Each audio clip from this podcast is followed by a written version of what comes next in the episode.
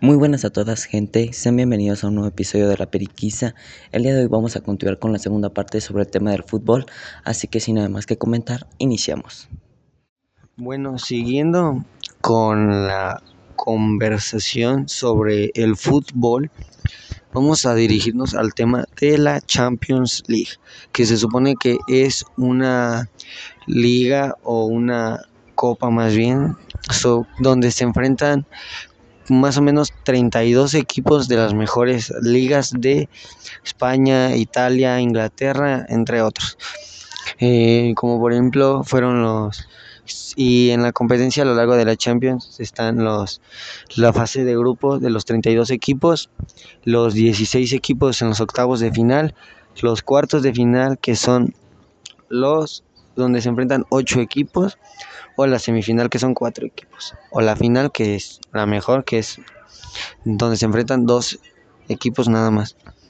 Bueno, este actualmente ahorita en lo de la Champions se está se están jugando lo, la semifinal de la Champions, que es el Real Madrid contra el Manchester City y el AC Milan contra el Inter de Milán. Julio, ¿tú qué opinas sobre que el Manchester City pueda llegar a conseguir su primera Champions League con Erling Haaland? Pues eh, digo que hoy sí tienen la oportunidad porque tienen unos buenos centrales y hoy cargan con un 9 eh, bueno que se dedica a solo meter goles y es, se puede decir, un genio en el juego del fútbol. Gracias Julio, tienes cierta razón. Actualmente Haaland se está convirtiendo en el máximo goleador de la Champions League y este pues sinceramente yo siento que Haaland puede llegar a tener un gran potencial a lo largo del fútbol de su carrera. Por, no va a poder llegar a tener su mundial probablemente no en un futuro no en un futuro cercano, ya que decidió jugar con la selección de Noruega que no es mala, o sea, si no es mala, tampoco es muy buena. Pero en algún futuro, ¿crees que Haaland logre llegar a ganar su mundial con la selección de Noruega? Pues digamos de que tenía dos oportunidades, Inglaterra o Noruega. Y la verdad es que mm, Inglaterra para mí y para algunos era la mejor decisión. Eh, de hecho sí, es, es, es una buena selección, de hecho con grandes como lo que pueden ser Jude Bellingham, Harry Kane, Minson y también, ay, perdón, ese es del Tottenham. No, como dice también Jack Grealish. Ellos son muy buenos jugadores y haber tenido a un 9 decente ahí, o sea, muy bueno que hubiera sido Haaland, probablemente las finales de las Copas del Mundo siguientes cuando se retiraran Cristiano Ronaldo y Messi que ya creo que ya no van a estar en el siguiente mundial del 2026 que se juega en México, Canadá y Estados Unidos. Pero pues esperemos esperemos que Hanna logre subir para el siguiente mundial a Noruega a las fases de grupos y logre ganar su mundial. Pero, o sea, volviendo a lo del tema de Inglaterra versus, o Noruega, obviamente pudo haber agarrado mejor Inglaterra y las finales de los nuevos mundiales o actuales mundiales que fueran a jugar. Todas las finales serían Inglaterra y Francia y se decidiría entre ellos. Como por ejemplo eh, hubiera sido Kylian Mbappé versus Erling Haaland. Eh, y volviendo a lo del tema de la Champions, yo también opino, Julio, que Haaland podría llegar a tener su mundial, digo su mundial, bueno también, pero su Champions League, su trofeo de Champions League y la primera para el Manchester City, porque ya en algunas ocasiones, en varias ocasiones los eliminaron de las finales de la Champions, como la que le ganaron, no me acuerdo muy bien el año, pero les robó una el Chelsea, no les robó, les ganó, pero, y, pero, este, como puede decir, podría ser la primera Champions del Manchester City, pero les costaría demasiado conseguirla porque les tocaría les toca contra un rival muy poderoso. Un muy poderoso equipo y rival que es el Real Madrid. Real Madrid si no puede ser o es el mejor equipo de España actualmente con, con una de las mejores killers que se podría cargar, que es Vinicius Junior y Rodrigo, Rodrigo y un, un personaje que su, subió de no ser tan conocido, tan tan conocido, a ser ahorita uno de los mejores delanteros de, que del, del Real Madrid, que es Karim Benzema. Ese equipazo que se carga el Real Madrid, como por ejemplo sus mediocampistas, que pueden ser o son Valverde, Luka Modric y Chouameni, no, Chouameni es banca, pero Tony Cross. O, sus, o su defensa impenetrable con Eder Militao, este, eh, Rudiger, su lateral derecho ya desde hace mucho tiempo Carvajal y su actual lateral izquierdo Camavinga, que se convirtió ahorita en uno de los mejores laterales izquierdos para el Real Madrid. Pero también no hay que destacar el equipazo que se carga el Manchester City. Chucho, ¿tú qué opinas de que el Manchester City pueda ganar su primera Champions League contra el Real Madrid? Sinceramente, el delantero actual, Erling Haaland, tiene un potencial demasiado grande por descubrir aún. Es un joven con muchas capacidades y en un equipo tan grande como lo es el Manchester City, yo lo vería bastante, bastante posible. Muy bien, esa es tu opinión. Y entre el y entre dos equipos que también se pueden llevar la Champions League, que ya veremos si terminan o quien pase la semifinal, que es el AC Milan de Zlatan Ibrahimovic y Rafael Leao, que son los más conocidos de ese equipo, o el Inter de Milan con Lautaro López o el Matador y Lukaku. ¿Cuál de ellos dos crees que se pueda llevar o quieres que o que pueda pasar de ronda de la semifinal? Mira, sinceramente el AC Milan lo veo más completo a nivel de equipo. Recuerdo que en el AC Milan una de las mejores leyendas futbolísticas fue Ricardo Kaká como medio central ofensivo de su época y fue un jugadorazo. Ronaldinho también estuvo dentro del AC Milan y ha llevado así a muchos jugadores, en algunos en su punto más alto de la carrera y la verdad yo la veo más para el AC Milan que para el Inter. No veo tan completo al Inter en realidad. Eh, yo también estoy de acuerdo con tu opinión. Yo siento que las, la final de la Champions tanto puede llegar a ser como Manchester City AC Milan o AC Milan contra el Real Madrid. El Inter lo veo con muy pocas posibilidades de que logre pasar, ya que el AC Milan ahorita está completísimo. Rafael Leao, un extremo izquierdo que está convirtiendo en un muy gran jugador, grande jugador que de hecho el Real Madrid tuvo quiso darle un contrato para que se uniera como nuevo delantero creo por Karim Benzema y él lo rechazó. No sé por qué si el Real Madrid es un equipazo y pudo haber estado en un equipo pero creo que por sus planes ahorita es ganar la Champions. Pero no, sin duda el Manchester City o el Real Madrid se va a ser un partidazo entre dos grandes equipos. Bueno y hablando de otros temas diferentes ya a selección. hablaremos sobre algunos jugadores, jugadorazos que ha llevado el Brasil actualmente y en sus pasados, como lo pueden ser.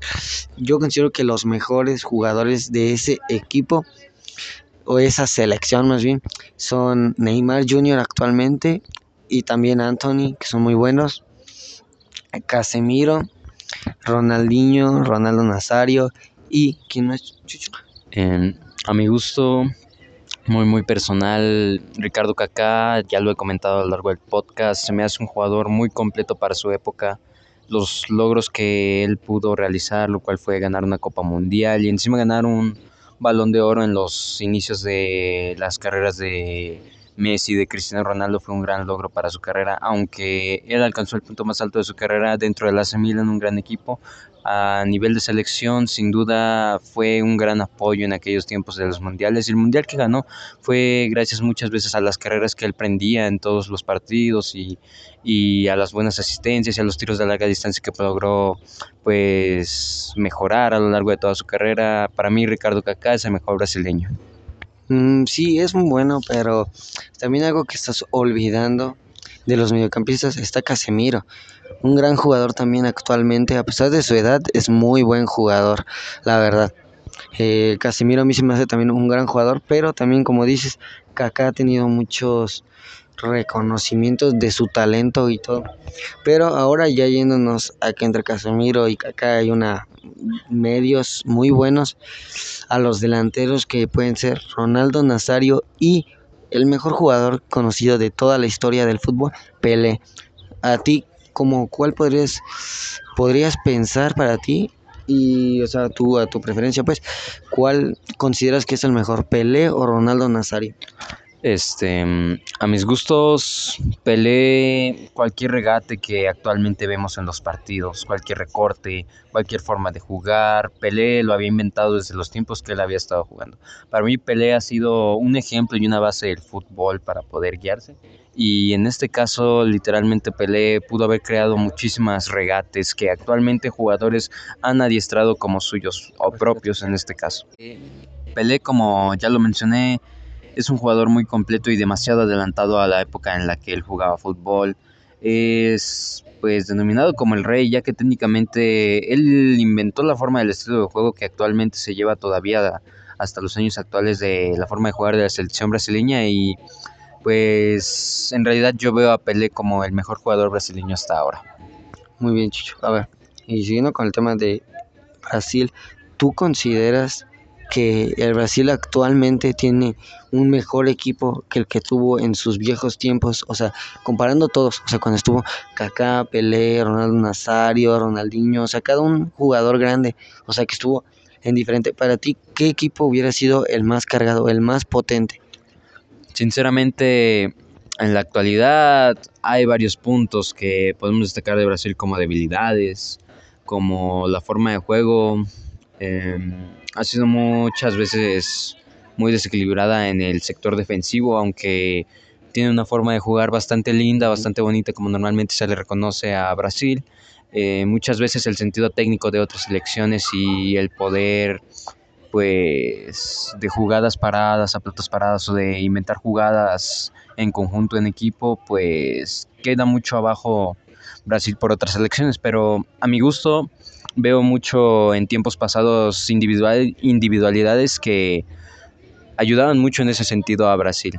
Ayudaban mucho a desarrollar ese juego de unos pocos pases y muchos, muchos regates entre esos jugadores para poder pues anotar un gol algo que hacía como magia, Pelé, Ronaldinho, Kaká, Ronaldo Nazario, todos ellos eran jugadores individuales pues bastante, bastante expertos en el sentido de poder desmarcarse y poder anotar un gol por ellos solos, pero sinceramente a Brasil actualmente lo veo muy, muy por debajo de tiempos pasados en realidad. Sí, yo siento que, así como dijiste, sí, el, el Brasil de su tiempo es un equipazo, la verdad. Es muy grande. Pero, eh, ¿qué opinarías de otras selecciones que han tenido jugadores tan grandes? tan grandes y actualmente algunos que siguen jugando como por ejemplo lo puede ser Portugal con Cristiano Ronaldo o Argentina con Messi pero eh, ¿cómo se llama? este hay otros equipos que también destacan por ser muy buenos muy buenos actualmente y en su momento son muy buenos como lo pueden ser Francia y Alemania, que ellos, ellos han tenido unos jugadorazos de verdad, como Zinedine Zidane, que fue un, grande que se retiró, pero ahorita es DT, o como lo puede ser eh, Mesut Özil, que lamentablemente ya hace tiempo, hace ratito que se nos fue, un grande conocido de Alemania. ¿Tú qué opinarías entre esos dos equipos, entre esas dos selecciones? Para ti, ¿cuál sería la mejor? Hablando en el sentido de que Francia y Alemania a nivel de selección tienen muchísimo juego en todos los sentidos, en velocidades, en regates, en la buena distribución del medio campo, en defensa. Ambos es como jugar contra muros para selecciones que no están igual de preparadas como ellos en el sentido físico, en el sentido estratégico y en el sentido de la conexión que tienen los jugadores en, eh, para poder liberar algún gol necesario, eh, más que nada en los partidos de los mundiales se les ha notado, especial Alemania, que en el Mundial de 2014 nos llevamos una sorpresa bastante, bastante buena con una goliza hacia la selección de Brasil, la cual era de 7 a 1, Brasil como la selección favorita, y en realidad pues lamentablemente nadie se esperaba el marcador, pero lo que yo pude notar en ese partido fue que Alemania tenía un estilo de juego muy completo a diferencia de los brasileños en el sentido de ataque. A pesar de que Brasil tenía muy buenos jugadores, este, una mejor defensa, en especial de Alemania, pues cerraba varios espacios para cortar pases e intervenciones, pero en realidad Alemania supo buscar eso en la debilidad de la defensa brasileña en realidad. Eh, para mis gustos, actualmente a Francia lo veo como una selección muy poderosa. y muy por arriba de Alemania, pero me quedo con los tiempos pasados con la selección de Alemania. Muy bien, y yéndonos un poco a, la, a los tiempos de Mesut Özil y a la selección que ganó el Mundial, eh, yéndonos, te digo, a un tema ya un poco más alejadito de esto del Mundial, ¿qué opinas acerca de que en su momento Brasil este, todo el dinero que tuvo para hacer el mundial, se hasta se hicieron demandas y todo eso, o sea, personas en la calle con carteles todo eso, para que invirtieran ese dinero del mundial en vez de, en lugar del mundial más bien, en escuelas, en hospitales y en ese tipo de cosas, pero pues la selección de Brasil no quiso y lo hicieron directo en el mundial. Y Alemania ganó ese mundial y el acto muy bueno de Mesut Özil que fue después de terminar el partido goleando 7-1 a Brasil, eh, donando ese dinero de la victoria a que construyeran escuelas y hospitales. ¿Qué consideras, o más bien, qué piensas al respecto de Mesut Özil después de ese acto? Eh, a Özil lo veo como un jugador bastante completo en su posición. Eh, de verdad ese acto de generosidad fue algo a reconocer, algo que lamentablemente en el sentido político y el fútbol siempre muchas personas lo van a intentar ver como un negocio, como la mayor posibilidad de sacar dinero, como la mayor posibilidad de ellos enriquecerse a nivel de país. Y lamentablemente Brasil descuidando varios sectores, como lo sabemos, Brasil siempre ha tenido un grado extremo de pobreza y muchas veces no, pues no se ha podido arreglar, pero eso no es una razón para, por ejemplo, invertir todo ese dinero que se invirtió para el mundial en una razón para, de, en sentido político, pues descuidar a tu población. Al contrario, si eres anfitrión de un mundial, yo lo veo más así. En este caso, pues tendrías que intentar dar las mejores posibilidades pero sin perjudicar a tu población. porque Porque antes de una selección eres un país y antes de un país eres una persona que tiene que ver antes por otras personas que por ti mismo. Eh, bueno, gracias Chucho por tus comentarios y tus palabras muy eh, a reflexionar. Y pues para finalizar con este segundo capítulo del tema del fútbol, pues vamos a comentar algunos datos curiosos como es costumbre. La historia del fútbol se remonta hace más de 2000 años. En la antigua China, Grecia, Roma y algunas zonas de Centroamérica también afirman haber descubierto este deporte, pero fue Inglaterra la que convirtió el fútbol en el deporte que conocemos hoy en día. A ellos se les atribuye el registro de las primeras reglas, que incluían la prohibición de poner zancadillas a los adversarios y de tocar el balón con las manos. Número 2. En China, los primeros balones de fútbol se fabricaban con ropa cocida que se rellenaba con basura. En Europa, durante la Edad Media, los balones de fútbol se fabricaban con vejigas de cerdo infladas. Ahora, el 80% de los balones de fútbol del mundo se fabrican en Pakistán. Número 3. El 24 de octubre de 1857, Nathaniel Creswick y William Prest redactaron el acta fundacional del primer club de fútbol de la historia, y formaron el Sheffield Football Club. El club más antiguo de España es el Recreativo de Huelva, que fue fundado el 23 de diciembre de 1889. La competición de fútbol más antigua del mundo es la FA Cup inglesa fundada por C.W. Alcock en 1872. ¿Aún crees que Maracaná es el estadio más grande del mundo? Error. Ese, ese honor lo tiene el estadio Rungrado I de Mayo, Está situado en la ciudad de Pyongyang, Corea del Norte, y cuenta con capacidad para 114.000 espectadores. El gol más rápido de la historia lo anotó Ricardo Oliveira, el 26 de diciembre de 1998. Fue en un partido entre el Río Negro Capital y el Soriano Interior, pasados tan solo 2.8 segundos del inicio del partido. 90 segundos en, es en cambio el tiempo que necesitó Tommy Ross para marcar un hat-trick.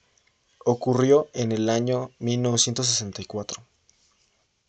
El gol más lejano registrado en el fútbol profesional lo marcó el portero Asmir Begovic en 2013, desde 91.9 metros. Además, también es el gol más rápido marcado por un portero, ya que lo anotó a los 13 segundos de iniciar el partido. Ahmed Hassan es un exfutbolista egipcio que posee el récord mundial de mayor cantidad de partidos internacionales jugados, con una selección con 184 encuentros. Le sigue de, cerca Sergio Ramos con 180. 2012 fue un año estratosférico para Lionel Andrés Messi. El argentino sumó 91 goles en un año natural, 79 con el Barca, 59 en la Liga 13 en Champions, 5 en la Copa del Rey y 2 en la Supercopa de España, y 12 con la selección argentina. Nadie ha conseguido más. En cuanto a máximos goleadores en un solo mundial, ese honor le corresponde al francés Just Fontaine, que anotó nada, más, nada menos que 13 en 1958. Pero si hablamos del rey de los mundiales, ese es Pelé. El legendario futbolista brasileño logró levantar hasta en tres ocasiones el trofeo, 1958, 1962 y 1970, en la época dorada de la Canariña.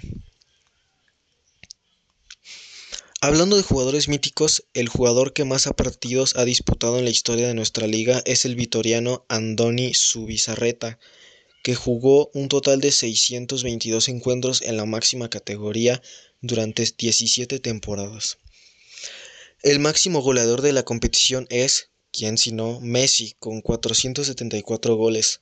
También es el jugador que más veces se ha proclamado Pichichi, al lograrlo en ocho ocasiones. Neil Armstrong quería llevar un balón de fútbol a la luna, pero la NASA no lo permitió. El futbolista con más seguidores en Instagram es seguro Cristiano Ronaldo. Tiene nada menos que 328 millones de seguidores.